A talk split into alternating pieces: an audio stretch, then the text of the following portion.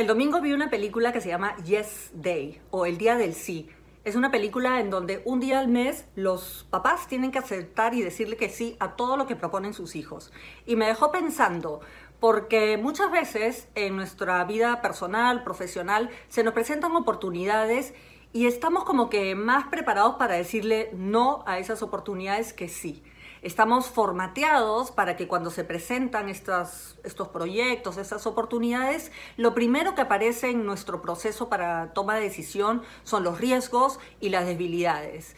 Y de alguna manera estamos como facilitándole el camino al no y sacamos el posible sí del camino. ¿Y qué pasa? Nos perdemos oportunidades.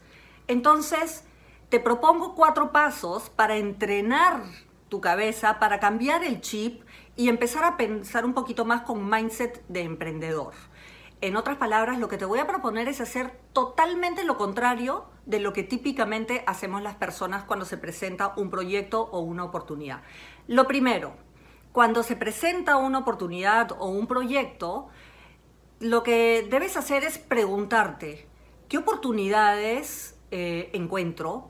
¿Cómo me voy a beneficiar? ¿Qué beneficios encuentro con esta, este proyecto, esta oportunidad? y escríbelo si puedes.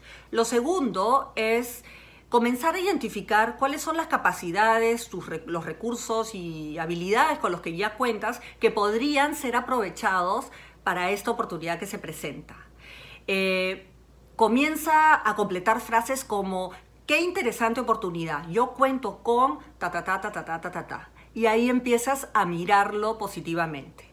El tercer consejo que te doy para procesar este tipo de decisiones y es empezar a ver cómo podrías sacarle más el jugo a esa oportunidad.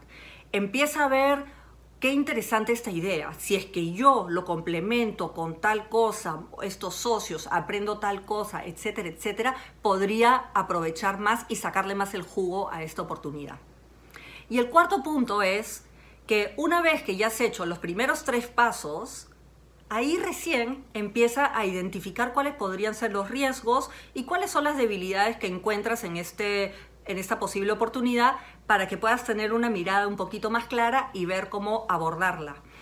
Esta forma de hacerlo totalmente al revés, que empezamos con los riesgos y las debilidades, te va a acercar al aprovechar el sí te va a facilitar ese camino y que puedas maximizar oportunidades en lugar de descartarlas de arranque porque nuestro chip mental natural nos lleva al no.